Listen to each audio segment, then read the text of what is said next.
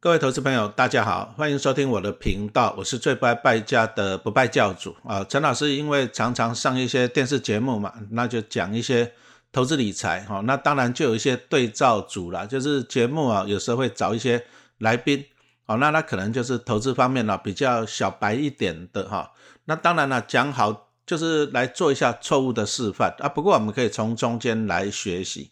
好，那我大概有曾经跟过两个年轻人同台过嘛？哎，两个都是怎样拉拉队女神啊？不过讲实话了，陈老师现在比较少看那些什么棒球赛啊、篮球赛，我是讲实话是蛮少看的啊。我记得以前有啦，年轻的时候也疯过了。我记得我在念研究所的时候呢，那那时候台湾的职棒就开打啊，我记得还龙象大战哦，那那时候在天母吧啊，我就有去看过哦，真的也是。人山人海的，那后来后来讲真的，陈老师可能年纪大了啊，就比较少去看棒球赛了。不过现在哈，我看有些哎，有些球迷去看球也不一定是看球，他是看什么？看拉拉队啊，女神哎，我们以前那个时代好像没有呢哈，那现在就是有一些拉拉队的女神了哈，那也不错哦。反正球场就是要大家进来看球嘛，我管你是看球还是看拉拉队女神嘛，对不对？啊，你只要买票进来哈，那这样也好了哈，对不对？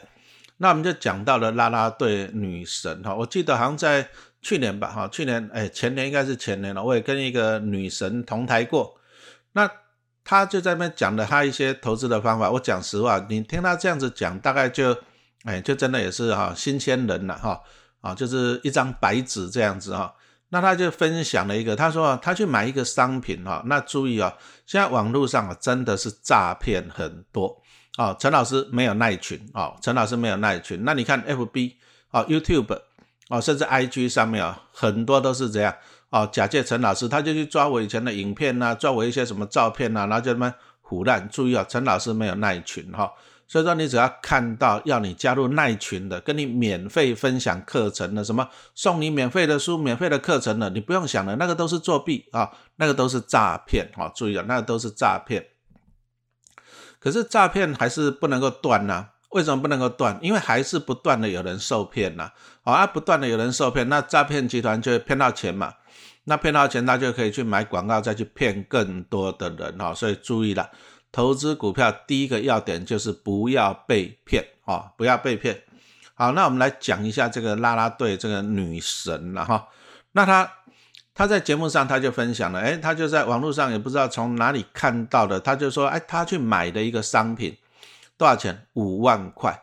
那她为什么要买这个东西？我就问她，好，那她就说了，哎，投资十年，对啊，股神巴菲特不是讲说。你如果不想持有一档股票十年，你连十分钟都不要持有。对啊，对啊，啊，那那个啊，诈骗集团就跟他说，啊，你买五万块，你要持有十年，十年后变多少，你知道吗？五万变成一百万了，二十倍呀。好，那你有兴趣，你就算一下，十年变二十倍哈，这个年均报酬率，我跟你讲了，连股神巴菲特都达不到了。所以有时候投资股票，你要一些尝试嘛，对不对？哦，你你十年。二十倍真的那么容易吗？真的那么容易吗？哎，连股神巴菲特都达不到呢，对不对？哎，可是我们这位女神哈，女神她就相信了，她就说，哎，她五万块汇过去以后呢，哎，她就给她一个什么，反正就是什么网络上啊 A P P 什么的，她就可以看得到她投资的五万块，那还可以看到，哎，她的钱就在增加，就在增加，哎，拜托一下吧，现在电脑网络这么发达，那个随便做个假资料给你看嘛，而且她一定会做。啊，比如说你五万块进去了，对不对？哎，一个月后变五千五万五了啊，两个月后变六万了，他一定会做给你看。为什么？因为他希望你再继续丢钱进去嘛。你就哇，我赚钱了，你就一直丢，一直丢，他就越赚越多。那我就跟那个女神讲，我说第一个，你这个被诈骗了，好，没有人有本事来给你保证什么十年后会赚二十倍的，没有人敢给你保证啊。这第一个。那第二个呢？好，假设陈老师有本事哦，我陈老师有本事哦，对不对？我把你的五万块变成一百万，那我干嘛拿你的五万块？我去跟银行嘛，我去跟银行借个五千万就好了嘛，对不对？那借个五千万，那我十年以后变二十倍，我就得到十亿了呢。我还跟你拿那五万块干嘛？我干嘛帮你赚钱，对不对？所以其实啊，你从这里一看，你就知道是诈骗了哈。所以说，拜托一下，不要被骗。可是很多人还是会被骗，他那他的心态是怎样？我就问他。啊，女神就讲说啊，第一个啊，我就赌一下嘛，五万块不是很多嘛，我就试试看嘛，试试看一个机会。哎，诈骗集团他就是这样子啊，他就是要，因为你觉得五万块不多嘛，很多人都觉得嘛，那赌个机会，哎，说不定会变成一百万的，好，五万块试试看。哇，那诈骗集团只要骗个一千个就多少钱呢？就五千万了，对不对？好，那会不会变一百万？打死也不会了，打死也不会了。好，那我后来节目我就跟那女神讲，我说你赶快去要回来，赶快去要回来。好，那其实陈老师心里也有数了，你觉得他要不要了回来？答案是要不回来。好，所以说投资股票啊，你不要被骗。好，那今天我又上了一个节目，好，那也是一样的，一位女神了哈，她就是分享。啊，他就分享说啊，过去两年不是股市很好吗？特别是二零二一年的时候，哎，股市很好啊。啊，然后他就听他一些朋友讲，啊，朋友讲说这个很好，他就去买；那个很好，他就去买。好，那买来买去，哎，啊，到最后是怎样？到最后是赚还是赔呢？好，我们等一下分享给大家看哦。我们中间来穿插一下哈。好，那其实陈老师哦，讲实话，我还蛮喜欢看电影的。啊，你们可能不知道了，以前老师念大学那个时代，民国七十四年吧，哈，哦，那时候盗版很流行啊，所以说基本上所有的院线片哦，我记得我那时候在逢甲大学嘛，那你只要出来逢甲夜市哈，你随便找个饮料店，你点一杯饮料就好了，二十块、十块就好了，哎，他就一直轮流放哦，放那个院线片给大家看哦，好，啊就这样子啦，反正就养成了看电影的习惯嘛，哈。那等到我后来，反正慢慢工作赚钱以后，啊上班以后，哎无聊的时候，我就会跑去看电影。啊，那不过我那时候还是不拜教了，所以我就会跑到那个士林夜市那边哈。那时候那边也有一些二轮的戏院嘛哈，啊立丰戏院，不过现在倒闭了。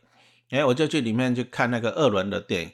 啊，不过陈老师有一个坏习惯，我看电影一定要讲，一定要吃东西，一定要喝饮料，这才有那个 feel 哦。我如果没有喝饮料，我感觉没有在看电影。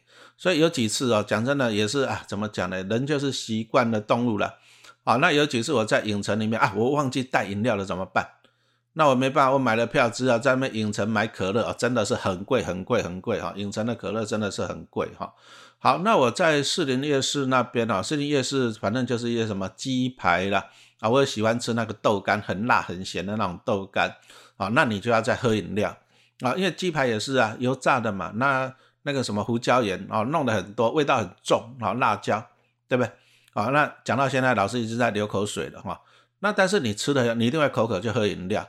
不过讲实话了，我自从我开始吃鸡排哦，就是逛街吃鸡排以来哈，就是我年轻的时候，其实一开始没有吃啊，后来吃，哎，吃了鸡排以后，我跟大家讲真的哦，大概整整就开始变重了啊，身体就胖了十公斤。好，那讲实话啦，因为夜市那一种吃太多了，高油、高盐、高糖哦，有一阵子我就吃到了，就是说那个血压很高，哦，身体不好。那后来就怎么办？后来就知道说啊，这个不健康。好，那不健康那怎么办呢？那陈老师后来看电影，我第一个我我如果要喝饮料，我就买那个无糖的绿茶哈，无糖的绿茶。可是要吃东西怎么办？哎，那我就想说啊，算了，鸡排不要吃了，啊去吃健康的。哎，那我就在超商买那个什么坚果。啊，什么杏仁果啊，什么腰果之类的啊，哎，可是哦，哎，虽然是说理论上是比较健康的，可是我在那时候吃哦，我就感觉，哎，第一个，他们你在超商买那些坚果，第一个就是这样啊，有的会给你撒那个盐粉，啊，啊，你吃起来就会很咸，那可能它是去提味嘛，有时候我们吃牛排也是加一些盐来提味嘛，哈，那味道会更鲜，啊，可是呢，那我这样我就吃进了很多的盐嘛，第一个，那第二个呢，我就去买别的，啊，另外一种还有什么蜂糖的。啊，他就把它加上蜂糖，哎，那吃起来甜甜的，也是很好吃哦。这坚果吃起来很好吃哦。可是我就刚刚讲到了嘛，我们人就是哦，我们现在人就是高油、高盐、高糖。而且我后来我就想说啊，靠腰这个坚果又是油跟哦糖跟盐啊也不好啊，那所以说后来就不吃了。哎，那我们这就讲到了，那那自自从陈老师哦，就是现在老师粉丝团在那个团购哦，那个坚果乐园的坚果哦，那。详细的订购你就看我们这个链接啊，粉丝团也会有啊，Podcast 的也有链接。那我跟那个老板采访了以后呢，我也试吃了坚果乐园的坚果哦，真的是不一样哦。第一个就是很清甜啊，就是那个那个坚果天然的味道哈。那我就问那个老板，我说为什么外面的坚果它有的要怎样加上盐啊，加上糖啊？那老板就讲了，其实就是这样。哦，就是说你如果说坚果本身的品质不好，哦，那你就只好加一些盐粉呐，哈，盐呐、糖啊这样去去把它盖过去。可是你这样就吃不出来坚果的原味了，对不对？那再来就是说啊，有些坚果它为了要它很香很脆，用高温高温去烘，可是这样子呢，其实坚果上的一些成分哦，就会被这样高温给它这样消失掉了哈。所以说呢，哎，我们坚果乐园哦，它是用低温烘焙，而且这样不油炸啊，那这样子我们就可以保留坚果本身的营养哦，健康而且不油油腻啊。而且坚果乐园还有一个优点哦，哈，就是说它的原料的来源啊，比如说它从哪里进来的，哎，它上面啊都给你写的清清楚楚的，哦，那这个也是有好处哦，哦，为什么呢？因为我就问了老板，我说为什么要这样子？啊，那他讲的就很简单了。他说有时候我们会去夜市啊、菜市场啊，过年的时候我们也去买一大包的坚果。可是你知道它是从哪里来的吗？你知道吗？哦，你当然不知道了。啊，那个老板就是说，啊他第一个就是说，你如果来历不明的，啊，来历不明的，那可能它上面有农药啊，那有的有什么黄曲毒素啊，是不是？那你说有的是从越南，也不是说越南不好了，而是说我们就是说你要标示一下它的来源。啊，那越南哦，大家都知道，以前美国在那边打越战嘛，那越共给美军哦造成很大的伤害，因为他们就躲在丛林里面。那后来美军就怎么办？他就撒那个化学药剂，哦，什么枯草剂啊，那个撒过去，那些草都会死，树都会死，那月光就没地方躲了嘛。可是问题来了，这个真的遗害百年哦。你其实老是年轻小时候我们看到那时候越南的越光越战打完以后，其实他们那些妇哦，妇女她们生出来小孩子都都有问题啊，都有畸形，就是因为这些人啊，什么枯草剂啊这些的影响哦。所以说，你如果说你今天吃的就是坚果，而它的来源也不明，那万一含有这些有毒的成分怎么办呢？哈，那所以说了哈，这边就跟大家分享一下这个坚果乐园的坚果啊，那吃起来真的不一样啊，你可以吃到原味，更吃到了健康。好，那详细的订购就请你看一下哈。我们的我们这个 p a c k a g e 的下面连接，好，那再就是粉丝团也会有连接哈，那注意哦，要赶快把握时间了，因为春节快到了哈，春节到了以后运送就不方便了哈。好，那我们接着再继续来讲一下这个啊，这个怎么讲呢？哎，拉拉队女神了哈，他们的一些投资上面的哈，就是老师看他们的投资啊，那当然他也可以当做大家的借鉴了哈。那我们来给他分析一下。哎，那今天就一个女神呐，啊，那他就说他买了一些股票，那怎么买？我就问他说啊，你你是怎么样去研究的？他就说啊，没有啊，我就看说我朋友啊，我朋友他他都是听他朋友讲的，啊，比如说他朋友跟他讲说什么太阳能很好，那他就去买什么元晶啊，什么联合再生哦。我讲实话，这两只股票我都没有买过，哦，那我就跟他讲了，其实陈老师为什么没有买这些股票？你台湾上市股票接近两千只，我我怎么没可能？怎么可能每一档去研究，对不对？哦，那我不懂的我就不碰，这个叫做能力圈啊。那这个女神呢，她就听了啊，听朋友讲啊，讲太阳能，哎，她就去买，哎啊，结果呢，真的，短短三个月哦，她十万块进去就赚了五万哦，哇塞，十万赚五万，而且怎样，五十趴呢，还三个月就赚了五十趴呢。哦，我讲实话，这个报酬率连股神巴菲特都。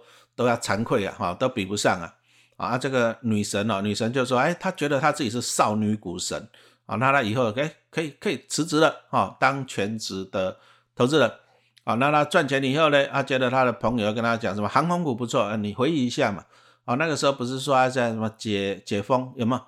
啊，那大家出国了啊，那就这样炒炒炒，哎，航空股会好，对不对？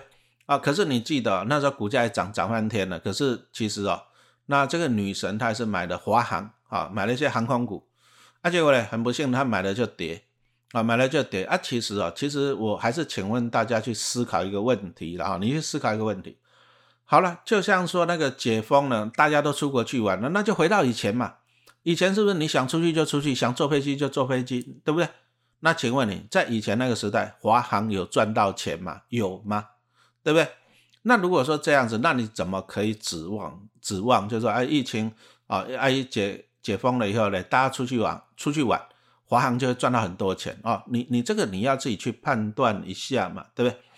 这第一个，那再来第二个就是航空类股啊，它最大的成本就是油了啊，飞机起就啊，反正飞来飞去都是油可是你想想看啊，哎，从去年开始，俄乌战争一开打，那个全世界的油价是不是都往上？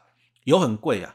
那油很贵来讲，其实航空股哈，它讲实话啊，它的成本就高了。好，那再来，我再请问大家哦，虽然说解封了，可是你看啊，以前出去玩，哎，买机票还会有折扣，对不对？那你现在出去玩的机票贵不贵？哦，我相信很贵。那很贵，当然就也是减轻你这样出去玩的意愿嘛，对不对？哦，那难怪啊，难怪这个女神哦，她买在买的华航，那又很不幸呢，她买在高点。其实股票就是这样子的，就是永远哈都有些人在炒作。那怎么样炒作呢？就是炒作一个题材啊，一个题材，题材是最好炒作的。你再想想看哦，当初那个台湾不是哎停电了断电，有没有印象？那那个时候最好炒的就是炒什么太阳能族群。可是你要注意哦，他们炒完以后呢，赚到钱就要跑了。那你如果说你套在高点，你当然就受伤嘛，对不对？那同样的航空股也是一样啊。哦，你再回忆一下，像那个航运类股，对不对？哦，你说像那个什么长龙啊、阳明啊，有没有印象？哦，其实大家都是这样子啊，就是一个题材，然后在那边炒。哦，航运类股赚很大啊。哦，然后再来就是说怎样子哦，开放旅游了。哦，那这个航空类股会赚翻呐，对不对？那这个最有题材去炒。可是注意了，哦，其实人家都是事先，他们搞不好就先买好放在那里等了。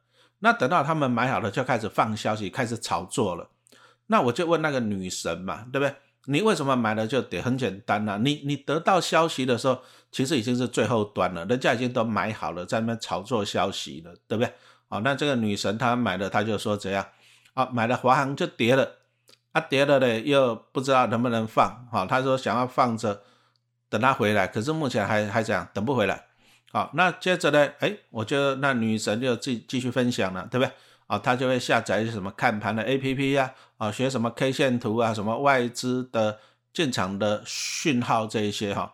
可是重点又来了哈，其实她买股票，我就一直问她，我说啊，你到底是怎么样买股票？他就说啊，朋友讲，听朋友讲，哦，那他就希望说，哎，朋友讲了他就去买。啊，那他希望说，来投资股票赚到钱了，就不用那么辛苦吧？因为他拉拉队，他跳舞也常常受伤嘛，对不对？好，那我就问他一个问题，我说啊，那个报名牌给你的那个朋友有没有在上班？哎，他想想，他说有，还在上班。那你就想想看，啊，你的消息的上游，你的那个朋友，对不对？都还是在当上班族了嘛，都还是在辛苦赚钱的。他怎么可能报名牌给你？那你你就赚到了钱，你就怎样？哎，游山玩水了，退休了，有没有可能？哦，当然是没有可能嘛，是不是？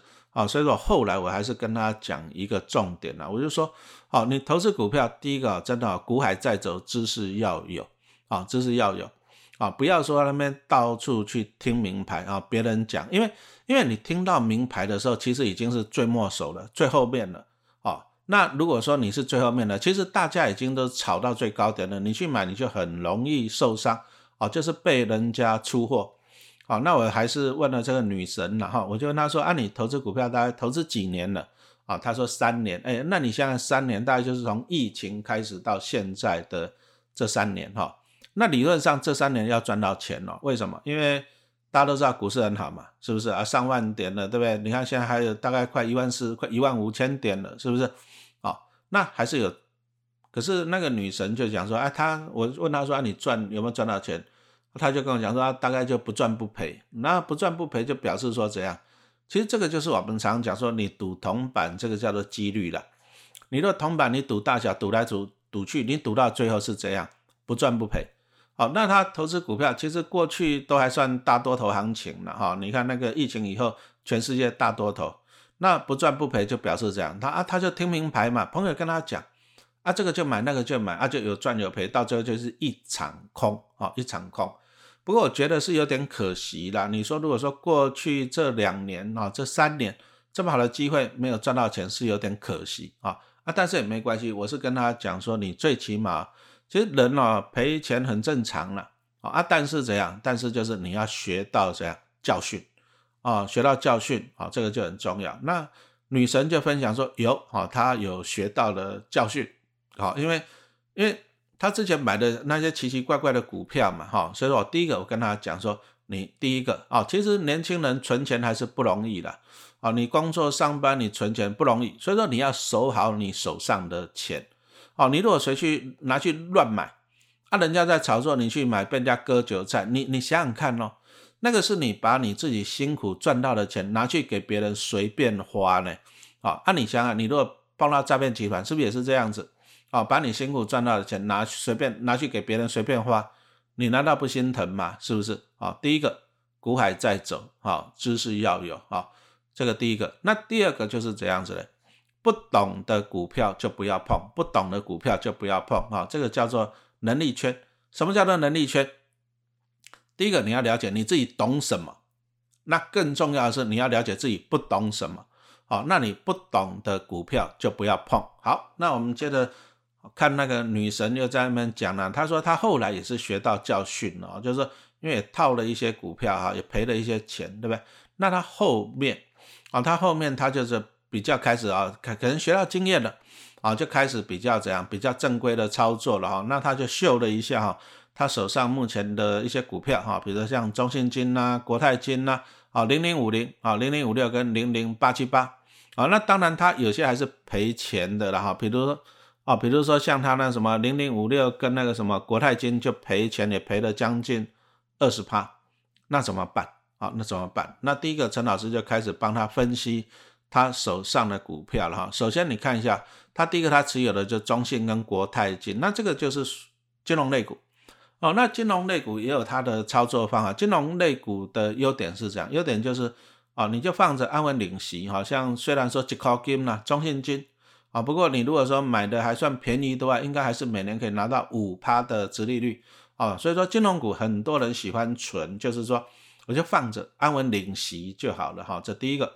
好，那再来国泰金啊，不过他很不幸呢，他国泰买在六十块钱，那陈老师在去年底我是买在三十七块钱，好，那他为什么买在六十块？一样的，好，其实这个都是一般你你那个小白容易犯的错，哦，就是当它市场热度最高的时候，那国泰金为什六十块就是它最赚钱的时候嘛，对不对？那赚了钱，那大家看到财报哇，好好啊，配息也不错。那你就去追，可是你忘记了哈，你你就追在高点。其实你去看国泰金它的股价的月线图哈，有兴趣你去看一下月线图，那你会发现其实它就是啊，景气循环，它就是涨上去的跌下来，涨上去的跌下来哈。你有兴趣你去看一下，所以国泰金绝对不要买在高点。那你看一下它为什么可以到六十块，你要去了解啊，了解一下公司为什么可以赚那么多。因为它的 EPS 啊，在二零哎，应该是二零二一年哈，赚了十块钱哦。那国泰金以前很难得赚这么多钱呢。那为什么二零二一年国泰金可以赚那么大？很简单嘛，二零二零年疫情一来，疫情一来，美国联准会就把那个利率打到零嘛。那打到零以后，那个钱啊，就从银行里面跑出来了啊。那第一个股市好，第二个债券好啊，债市好。所以，因为国泰这种寿险金控，它持有很多的现金，因为它每年哈收保护哈，它就收这些保护的钱，大家都收到了上千亿。那上千亿后，他要怎么办？他当然拿去投资啊，因为他将来给你保障嘛，是不是？啊，那他去投资就是可能就是投资国内外的一些什么债券跟股市了。啊，那二零二一年全世界股市都好，债券也好，就是因为降息降到零。可是你要了解哈。因为降息降到零啊，这个会有个问题，就是通膨啊，通膨，因为金钱游戏太泛滥了，就通膨，所以说未来一定会酝酿就是升息，那也就是表示说，其实国泰金在二零二一年它赚大钱啊，包含富邦金也是赚大钱啊，它可能是一个特例啊，特例就是因为二零二零年疫情啊，导致利率降到很低很低了啊，这是一个特例。那你如果说因为这个特例单一事件，哦，导致它获利上升，那导致国泰金股价在六十几块，你还买在高点哦，那真的要有住套房的心理准备了，然后住套房心理准备。那我后来我就问这个女神了，那么按你那个，我就问她说，你这个国泰金怎么处理？她就说先抱着啊，啊抱着啊，零股利啊。那其实这样子来讲也不是一个好的方法啊，因为你看国泰金过去的配息啊，大概就介于一点五到二点五之间呐，啊，那平均算配两块来讲，那你看现在四十块。啊，你如果买了六十块，哎，你等于你要领十年的股利，你才会回本呢。十年了哈，那人生有多少个十年？好，那其实国泰金这种股票买贵了，你也不用担心。啊，为什么不用担心？其实国泰金不会倒了。我就问那个女神，我说啊，你六十块敢买，你为什么三十几块不敢买？啊，她说我会怕，我怕它倒闭呀，怎样怎样啊？你放心啦，国泰金不会倒闭的，你放心啦。哦，国其实台湾哦，台湾没有银行倒闭过，没有啊，因为政府不让它倒，因为倒了就会发生很多的啊民生的问题。所以说，其实台湾的金融啦，你说寿险啊，银行都没有倒闭的，都是快倒了就用一家大的把它吃掉啊，大的把它吃掉并起来啊，所以说不会倒。这第一个你放心。那第二个呢，国泰金如果倒了，全台湾没有 没有一家金控吃得下。你看国泰金这么大，对不对啊？啊，再来国泰的保护要几百万人。啊，你如果说政府放国泰金倒闭，我看这几百万人啊，呃，选举的时候就知道了哈。所以说你放心，国泰金不会倒。所以有时候哈，你你就要压下自己内心的恐慌，你要理性的来判断。那我就问这个女神了，我说啊，你六十块敢买，五十块你为什么不敢买？好，那你五十块不敢买，你为什么四十块不敢买？对不对？好，你要这个你要问自己，你既然六十块敢买了，为什么五十块、四十块不敢买？哈，所以说我第一个教他。啊，国泰金，好，那你便宜的时候，你还是要去加嘛。啊，比如说他买六十块，那现在四十块，那平均来就五十块了嘛，是不是？那如果说像前一阵才跌到三十五、三十六，哎，再去加嘛，啊，你降低你的成本，啊，这个是好的。那当然，国泰金跟中信金，因为他们都有寿险了哈，中信金有台湾人寿啊，国泰国泰人寿嘛，好，那寿险去年都不好啊，那中信金其实中信银赚很多，中信银的获利还是成长啊。但是很不幸的，就是因为中信金它并购了台湾人寿，所以说它有寿险的业务。好，那寿险的这一块啊，第一个我们刚刚讲到了股市跌，债券也跌，他们就是有一些未实现的损失。这第一个，那第二个很不幸的啊，他们在去年呢有一些什么防疫保单啊，又赔了一屁股啊，又赔了一屁股啊，所以说啊，他们目前就不好。不过。不过今年金融股哈，你要这样看呐，有寿险为啊，有寿险啊，寿险比较多的金控，其实基本上今年的股利你大概不要想的太乐观，因为获利都衰退嘛，啊，所以说股利不要太太指望。但是呢，其实危机也是转机啦。什么叫转机？因为刚陈老师讲了，我三十七块就买国泰金了，那其实去年中信金大概在二十块的时候，陈老师也去加码啊，也去加码。那为什么？我我现在看的就不是说哈，他今年配的息，因为讲实话，配息可能不会太迷人了。讲实哦，讲实话，你说国泰今年能不能赚到五块都有问题的，对不对？腰斩，那中信金大概就赚个一点六多嘛，对不对？也不迷人啊，也是大衰退。不过你要这样子去判断啊，第一个，你看美国啊，去年升息升得很猛啊，一年升了十七码，今年不可能再升息十七码了啊，所以说这个升息的冲击会。减缓很多，这第一个。那第二个呢？防疫保单现在没有人敢做了，哦，那所以说呢，哎，那所以说你会发现，去年最大的利空，在今年都会怎样消失了，甚至是不见得和缓了，哎，那表示说怎样？哎，那你看了再来，去年获利衰退，那今年呢？今年只要赚多一点，就是获利成长了嘛，是不是？啊，所以说老师就去逢低去减中信跟国泰的原因在这里，好，因为我我其实我不一定要领你的息啦，你说中信金。好了，今年个配几块了，一块钱说实话不会太迷人了哈啊，但是价差涨个两三块就好了嘛，是不是？那你说陈老师买国泰金，好，那我买三十七块多啊，现在四十一块多了，我也赚了三块多了嘛哈，所以说你投资这些金控哈，你就是哎，你注意就是说去年蹲的很低的，就是获利衰退的，哎，搞不好今年就跳得高，好，那但是因为去年蹲的低，所以说今年的股利就不高，那没关系，我们赚价差，好，那像。其实金融股，你如果认真去研究，我刚已经讲了，国泰金它的股价就是四十块啊，那底部你看它看月线了，它长期底部大概就是四十了啊，那接着往上涨，然后涨到五十，涨到六十又下来，然后它就是一个循环哦，所以说国泰金这种股票你也不要长期抱着，你要给它怎样做价差啊。好，那再来女神她手上有一个零零五零，好，那这样子是 OK 的，因为它还有零零五零、零零五六跟零零八七八。好，那我们刚刚讲到，他持有的是中信跟国泰，好，这个是金融股，对不对？那他在持有零零五零就有一个好处，为什么？因为零零五零其实台湾的产业大部分都是电子为主的了，哈，所以说零零五零里面它就有一些电子股啊，比如说像台积电啊、联发科啊、红海啊、联电呐，哈，那这样你的产业布局就比较怎样？比较诶，怎么讲？配置比较完整了，哈，有零零五零再搭配金融股，啊，这样的配置就会比较完整。啊！但是我后来我也提醒他，你如果说这样子来讲，你不要去买零零五零，啊，你去买它的双胞胎兄弟零零六二零八，啊，因为 ETF 都是追踪指数，零零五零追踪的叫做台湾五十指数，那零零六二零八一样啊，它追踪的也是台湾五十指数啊，那其实就很像说你你去买可乐，你在 Seven 买，跟你去大卖场买，其实你买到的都一样啊，因为它指数一样，所以你买到的成分都一样，但是大卖场比较便宜呀，啊，那零零六二零八它的经理费全台湾最低。啊，全台湾最低啊，零点一五帕。那零零五零呢，零点三二帕，成分股都一样呢，都一样呢，就跟你喝可乐是一样的。那注意啊，指数只要是一样的，请你买经理费便宜的啊，因为我刚刚这样讲了，他们就差了零点一七帕。你不要小看这零点一七帕啊！你说如果说陈老师去买个一千万来讲，一年就差了一点七万啊，那也不错吧哈。所以说注意了，零零五零就你去买零零六二零八好了，因为。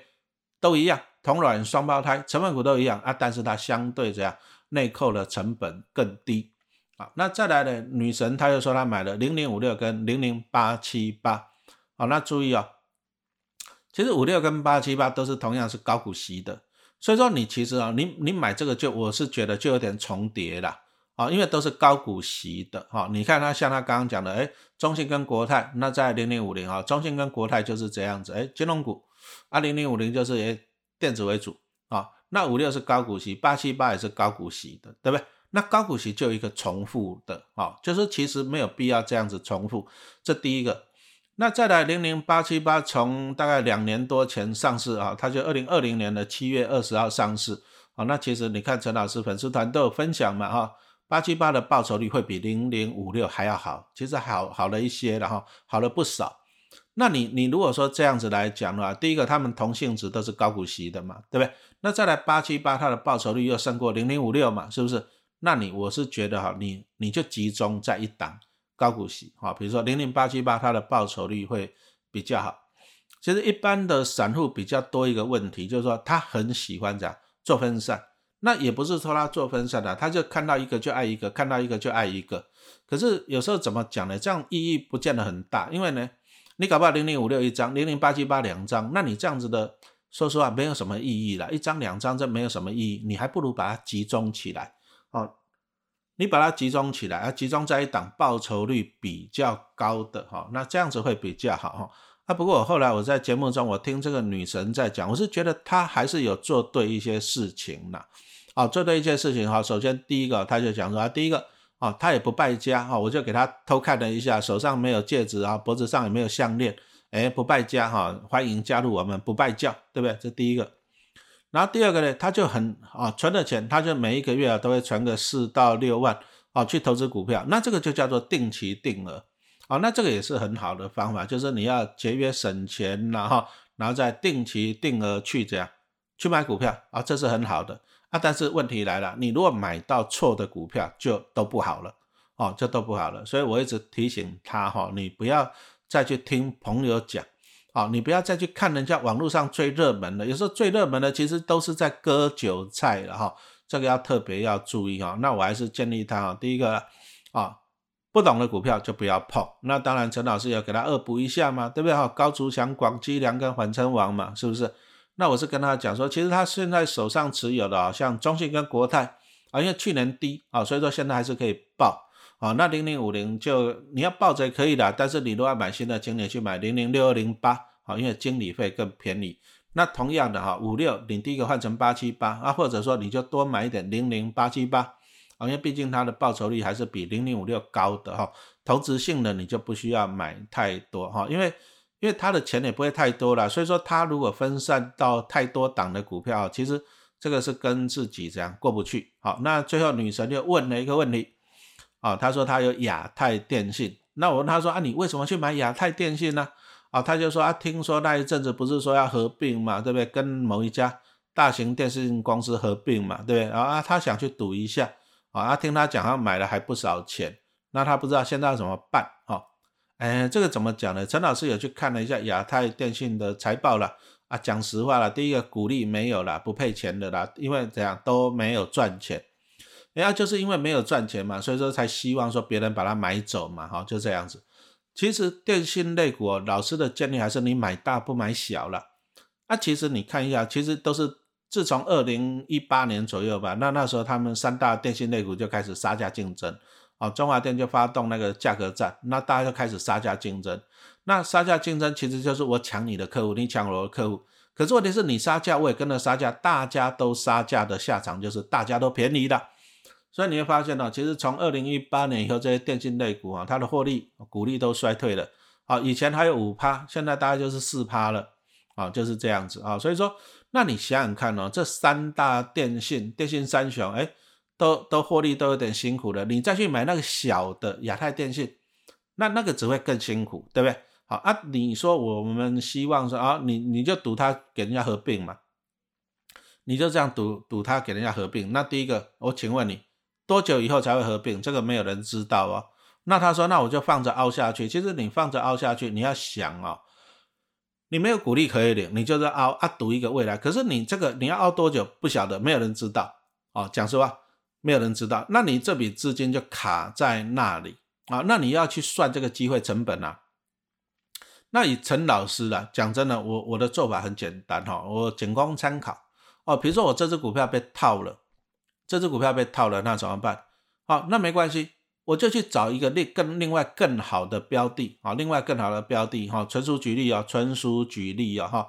那陈老师在去年底我也买了一百张的那个什么开发金，那陈老师为什么去买开发金？很简单呢。因为他也是，因为开发金自从他病了啊，去年吧，他病了还是前年吧，他病了那个中国人寿以后啊，其实他也是寿险啊，这部分的比例也比较高了。那其实开发金涨过一阵子啊，因为他并了中国人寿，中国人寿的获利灌进去以后，哎，开发金你看他以前股价大概十块钱，就一路上去，上去到二十块钱了，有了，那时候我看还蛮蛮流口水的啊，但是我觉得股票贵了，我就不去追。啊，因为我觉得他们，反正我就觉得将来可能还是会升息嘛，对。那果不其然，你看去年开始升息，那你看升息导致股市下跌，债券价格也不好，就开发性的股价从两字头二十几啊，二十出头啊，跌跌跌，哎，跌到十一块呢。啊，那陈老师就去十一块多的时候，我就去捡它了。啊，我因为我觉得开发金毕竟还是相对稳定，而且它还是有在赚钱。好，那它下跌只是因为怎样？因为就是我们刚刚讲到了嘛，就是那个美国这样暴力升息嘛，对，今年不会再那么暴力升息的哈。那我的做法纯属参考，假设陈老师在，哎，在这个亚太电信赔了钱，对不对？那也没关系，我会去算我赔了多少啊。比如说我赔了十趴，赔了二十趴，那没关系。可是我会去看，我会去看啊。比如说国泰金从六十几跌到三十几，哎，这个跌多少趴啊？快一。快一倍了吧，跌了七八十趴有的，对不对？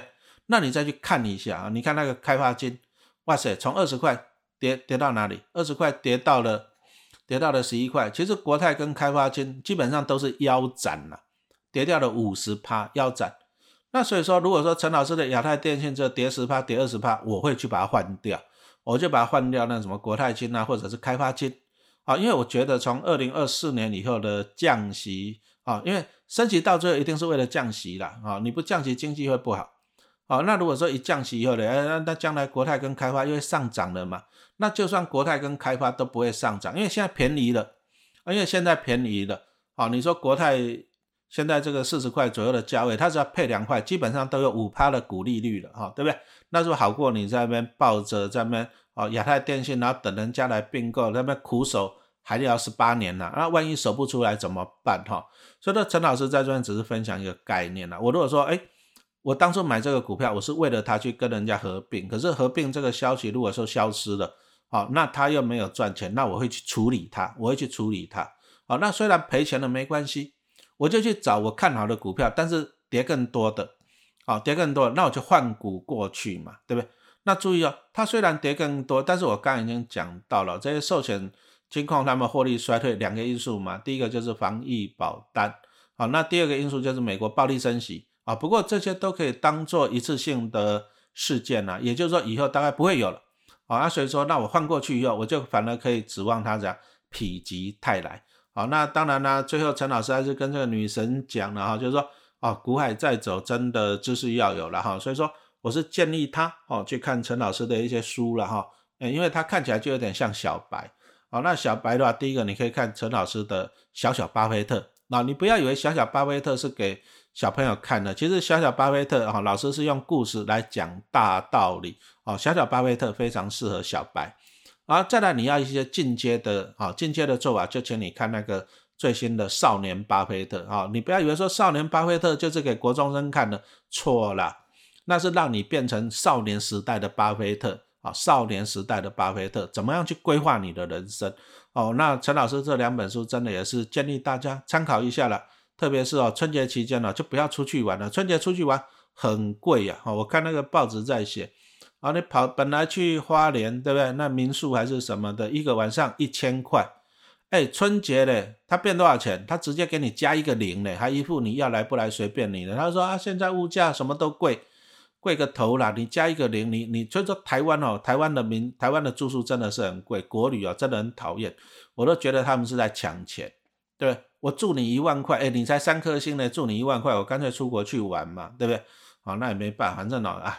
这个这个就不要讲了，所以陈老师啊，过年我都不出去玩，我都在家里面啊写书看书，好省钱，投资股票啊，所以说就寒假的时候多读书多看书。那当然寒假的时候你也喜欢看一些电视节目嘛，综艺节目对不对？啊，看了就想要吃东西嘛，哈。那过年期间呢，大鱼大肉吃很多了哈，所以说陈老师在这边给大家推荐一下坚果乐园的坚果哈，它真的不一样。你吃过了，你就知道它真的不一样哈。那你过年时候看书看电视的凉拌哦，那坚果也含有很多对人体有益的营养素哈。所以说还是哎，趁老师还在团购的时候，请你要赶快把握这个机会哦。好，那我们今天就到这里哈，感谢大家的收听。